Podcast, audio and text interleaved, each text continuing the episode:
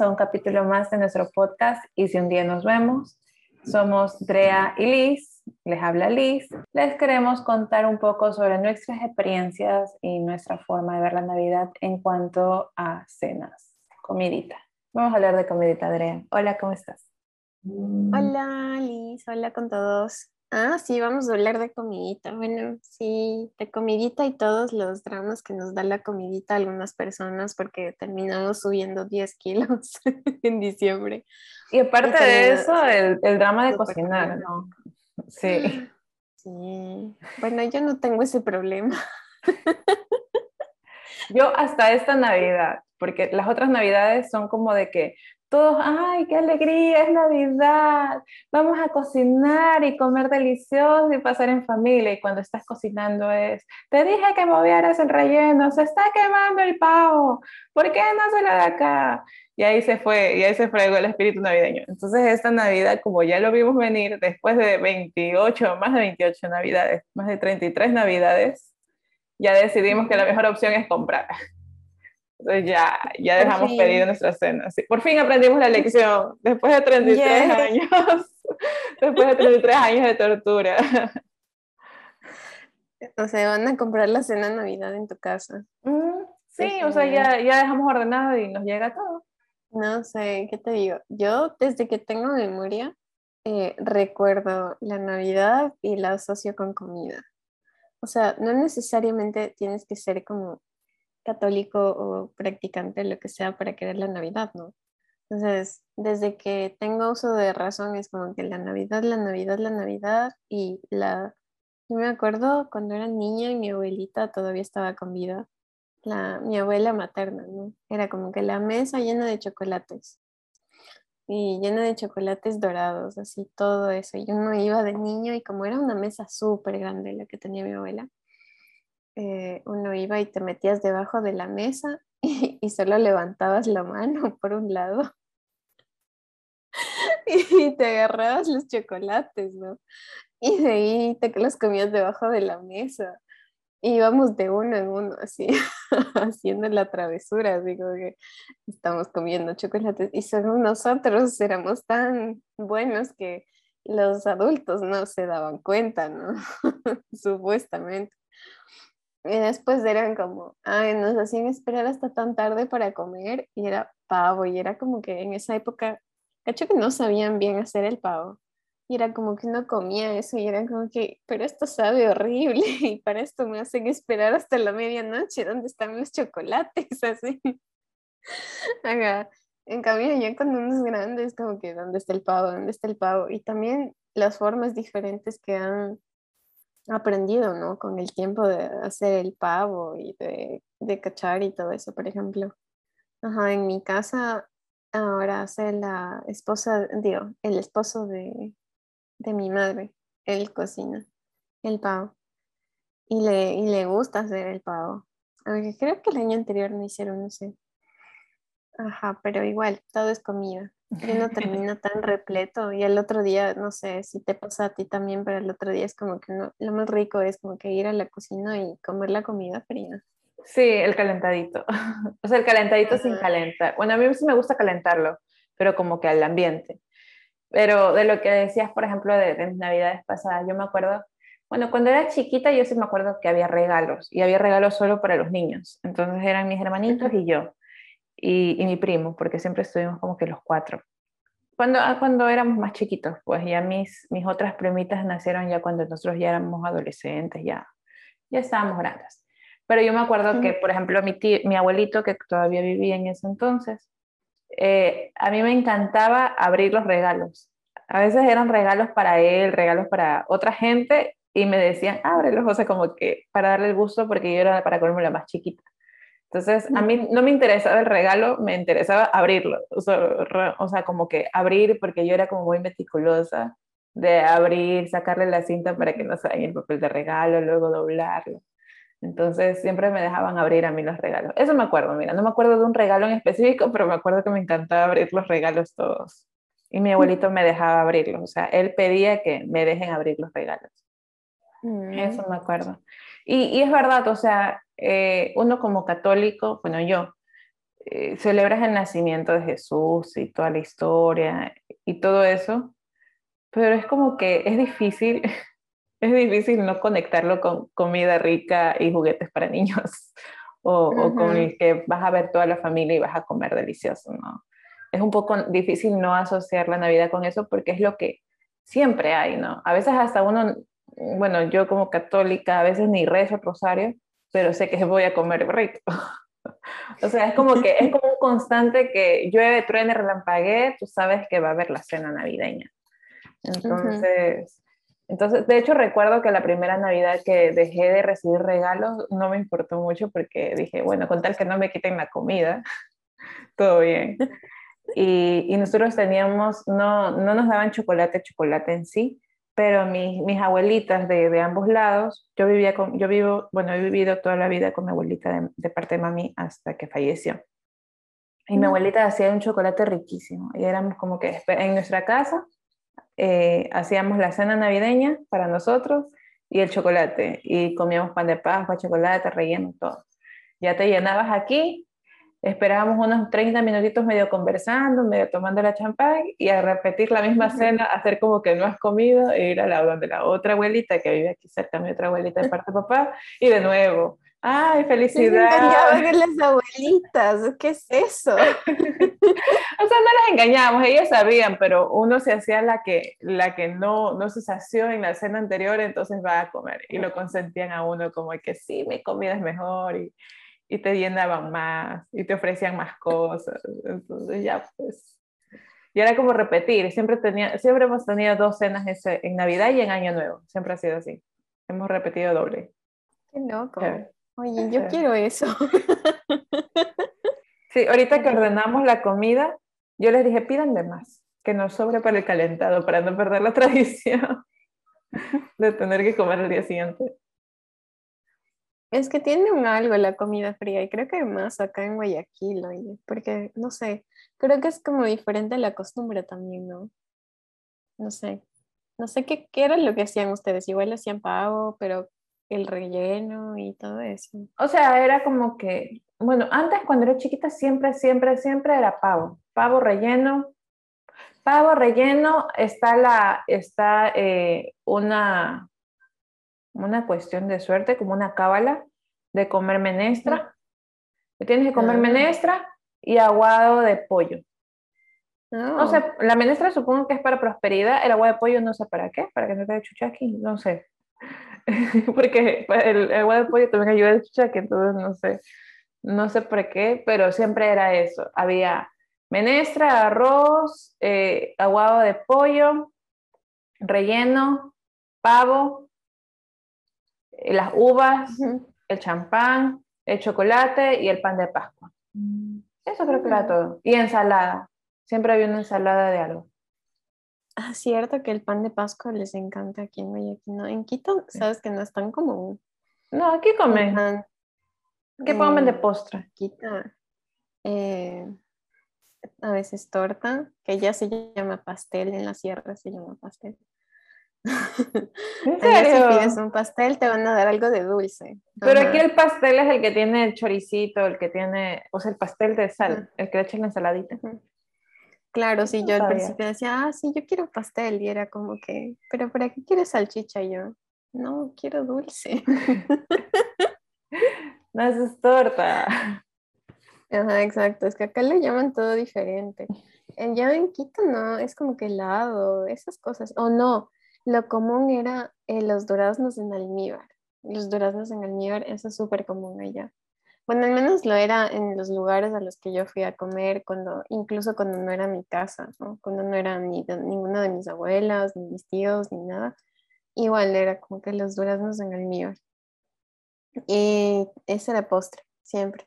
O es típico los troncos de esos, es una torta que se hace como un tronco de Navidad. Como un brazo gitano, ¿no? Ajá, como el brazo de gitano, pero lo decoran como si fuese un tronco de árbol. Es como eso, y no hay así, por ejemplo, eso de que la menestra y eso, lo que sí es arroz. Es como que en la sierra, en este país, Ecuador, nos encanta ¿no? el arroz, pero claro. Pero no puede faltar eso y la ensalada rusa. ¿Por qué tiene que ser Ah, ensalada rusa y por qué se llama rusa si es súper ecuatoriana? Beats me, es como que no tengo idea, pero así la llaman así. Ajá, Sí, esa también, esa también había, bueno, siempre hay acá. Pero ya con los años ha ido cambiando. Por ejemplo, antes de cuando era chiquita, siempre la ensalada rusa, ensalada rusa. Y ahí en una Navidad descubrí que la ensalada rusa llevaba manzana. Porque antes como uno es chiquito y no se mete en la cocina, uno comía y comía y decía, no sabe dulce, pero tiene papa. ¿Qué será? Y yo una vez me metí a la cocina a ayudar a hacer y yo, manzana, pero ¿para qué le estoy echando? ¿Para qué quieren que le mezcle la manzana con la papa y el fideo? Esto no se hace. Y yo era así, me daba asco. Yo decía, no, esto no lo puedo comer. Y lo probé y yo dije, no, sí, sí, es así.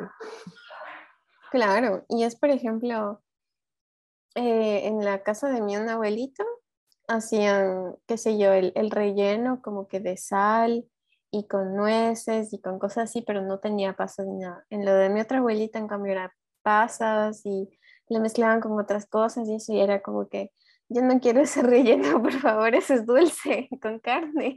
Como que eso es, eh, la carne sagrada debe ser de sal. o sea.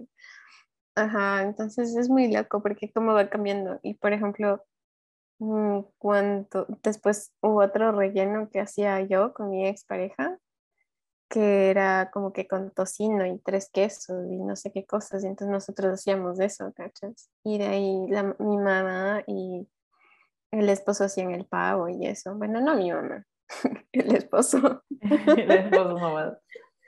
Él cocina, pobrecito. No, pero Como si le gusta, Es como que Nick, gracias por deleitarnos con tus recetas. en serio, son geniales. Chévere. Pero Sí. chévere, porque es estresante cocinar en Año Nuevo, en Navidad y Año Nuevo. Para nosotros era así.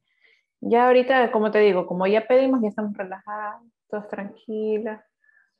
No, no tenemos nada, ningún apuro. De ahí de, bueno, ahí siempre nosotros teníamos cábalas con las, frut- con las frutas. Te digo, con las uvas teníamos que comer 12 uvas. Y como eran uvas. Claro, en Año Nuevo, pero no en Navidad también teníamos. Porque ¿En típico que tú te preparas, es que en mi casa, siempre que se ha comprado, se dice como, son poquitos días de diferencia, cinco o seis días. Siempre decimos, vamos a comprar para Navidad y Año Nuevo y hacemos una sola compra porque el supermercado se llena y las calles hay mucho tráfico, entonces hacemos una Ujú. sola ida, ¿ok? Ese es el trato. Entonces vamos y para Navidad ya algunas cosas han acabado. Ni se diga para el 26, 27, ya no hay nada para Año Nuevo. Entonces, todo lo que, las frutas, todo lo que supuestamente es para la cábala de, Año Nuevo, también nos lo comemos en Navidad. También comemos en Navidad, entonces ya pues toca comprar de nuevo. Qué loco, sí, no, no. En mi casa, en cambio, eran las uvas, o sea, en todos lados eran las uvas, pero solamente el 31. No, no había eso, sí. Y ya cuando uno es grande, ya adolescente, típico que ya te dan champaña, así. O al menos así eran mis casos. Era como que ya, ah, tú ya eres grande, toma así la copa y uno feliz, así como que sí, soy importante. O sea, aquí en, aquí en mi casa no era tanto el tema del... Porque eran como normal, no una copita de champán y ya. En la casa de mi, de mi abuelita, de parte de papá, ahí sí, nos, desde chiquitos nos brindaban que pruebe el puro, que pruebe el... Ellos hacen una mezcla entre coca puro Ajá. y limón, creo que le echan o té, hacen como un... Es como un tipo de canelazo, pero no sabe a Ujú. canela, no es tan aromático, es más fuertecito. Entonces, Ujú. eso nos daban a probar. O sea, con ellos nunca, no nos hacían lío por, por beber con ellos. Pero a nosotros Mm. tampoco nunca nos gustó. O sea, nunca nos gustó como llegar al punto de emborracharse, nomás probábamos. Y ya, como, como, diges- como digestivo nomás.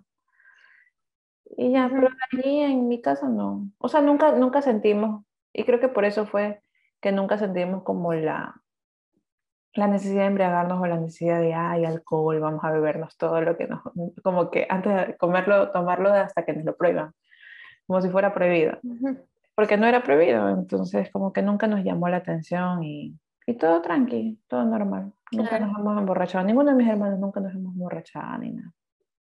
Qué loco. Bueno, mi ñaño no Es sé, que es- mi ñaño y yo sí.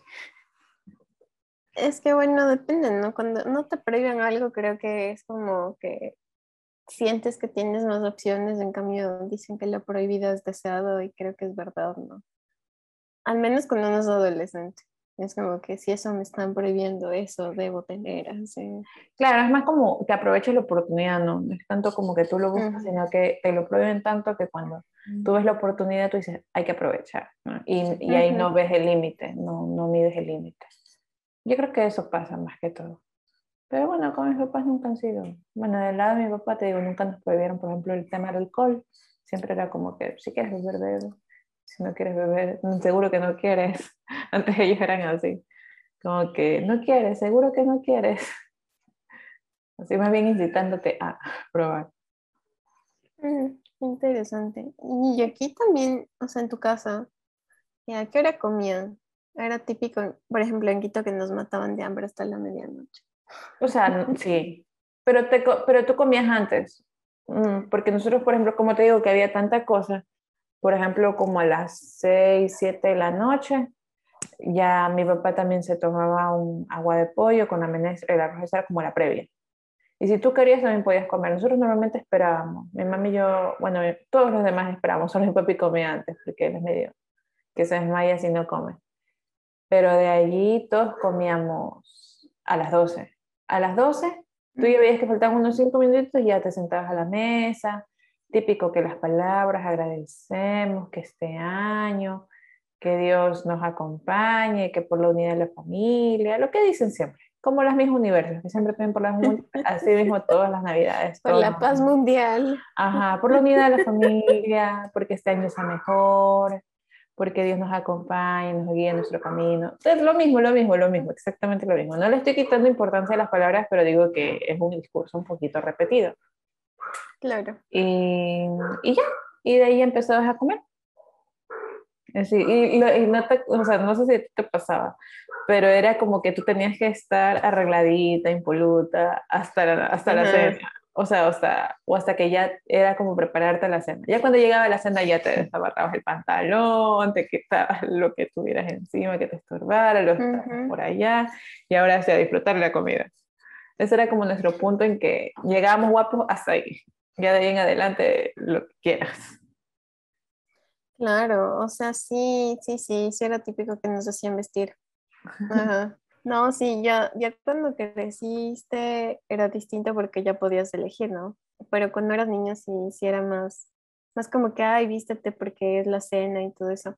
Pero ya a medida que uno iba creciendo, era como que es que, ¿para qué me voy a vestir si es mi familia? es como que... Claro, y es en tu casa, ¿no? Ajá, exacto. Es como, es como, que qué absurdo, no quiero así. No, no, no, no, eso no va conmigo. Sí, es típico que que empieces la adolescencia y ya formar tu identidad y entonces ya no quieres saber nada de nadie, ¿no? Y tú tienes, eres el dueño de la razón porque eres adolescente. Y después ya no sé, porque creo que todo cambia y creo que depende de cada familia. Ahí en Quito veía eso muy común que todo el mundo se vestía y se arreglaba y todo para Navidad y Año Nuevo. En Quito es como otra cosa, porque ser, o sea, yo he visto como que en la sierra en general, como que se toman los eventos muy en serio, muy en serio. No, sí, sí es bastante así, porque es como que es un evento especial, entonces es un evento especial y también hay muchas cábalas, ¿no? O sea, creo que eso es algo a nivel latinoamericano, pero no estoy seguro, no puedo hablar por otros lugares. En, cuando viví en Argentina, recuerdo que sí se celebraba, pero no era así como que tan magníficamente grande como aquí, mm, que son que los fuegos artificiales, que la ropa, que no sé qué. En Argentina era más como, eh, hay la parrilla y, la, y como el, la parrillada, que ya se llama asado, y pues ese, esa es la Navidad, así como que celebrar afuera, si tienes piscina, afuera en la piscina, si no, no. Y, y ya, o sea, y como ella también es verano y hace calor, entonces es diferente. Acá, en cambio, esos, esos son los únicos lugares donde he celebrado, entonces solo de eso sé. y acá, por ejemplo, con la familia de mi novio, que he celebrado aquí en Guayaquil, sí, ellos tampoco son así. Yo, por ejemplo, me he visto, a veces me pongo un vestido, así eso, y es como que me miran y es como, ¿y por qué te pones vestido yo? Porque es Navidad. y, oh, ¿y por qué te pones vestido como? Porque es año nuevo. es divertido. y todos están así como tú dices, así vestidos solo como para su, como normalmente se vestirían para cualquier cosa. Claro. Y en cambio no. Te queda la programación así. Sí, eso te iba a decir y eso te pega en costumbre. Bueno, es que tú naciste en Quito, pues ah, Sí, ah, y bueno, ya estábamos hablando de la comida y no sé cómo llegamos a esta otra conversación, porque estábamos hablando de Navidad, ¿verdad? Y de pronto hablamos de la comida y de cómo Lisbeth no come y eso es muy extraño. y de cómo yo no puedo comer a estas horas de la noche. También, bueno, no, eso no es extraño. De hecho, eres muy normal. ¿Qué podemos decir a las personas que celebran la Navidad y el Año Nuevo? Que esperamos que todo les vaya muy bien, que puedan disfrutar de las fiestas, que no escuchen muchas críticas, que no escuchen las críticas más bien de las personas, porque típico que es reunión familiar y empiezan las los consejos que nadie quiere escuchar porque nadie los ha pedido, ¿no? Y que no sé, que se quieran y se cuiden y que no se sientan culpables por comer todo lo que quieran comer, porque hay una sola vida. Y aunque hayan muchas, igual es solo esta vida en la que van a ser las personas que son ahora. Así que. Es un consejo espiritual y todo. Ya sabes. Ok, mi, mi mensaje final sería, coman, coman rico y si sobran, mándenme. Listo, chicos, nos despedimos. Espero que les haya gustado el capítulo de hoy y les mandamos las mejores vibras para Navidad, Año Nuevo, porque probablemente no, no nos escuchemos en Año Nuevo. Y feliz 2022. chao, que pasen muy bien y que sepan que los queremos a los a las cuántas personas nos escuchan, como 20 personas que nos escuchan. Gracias. Sí, a las 20 que nos escuchan, un abrazo. Chao, chao. Adiós.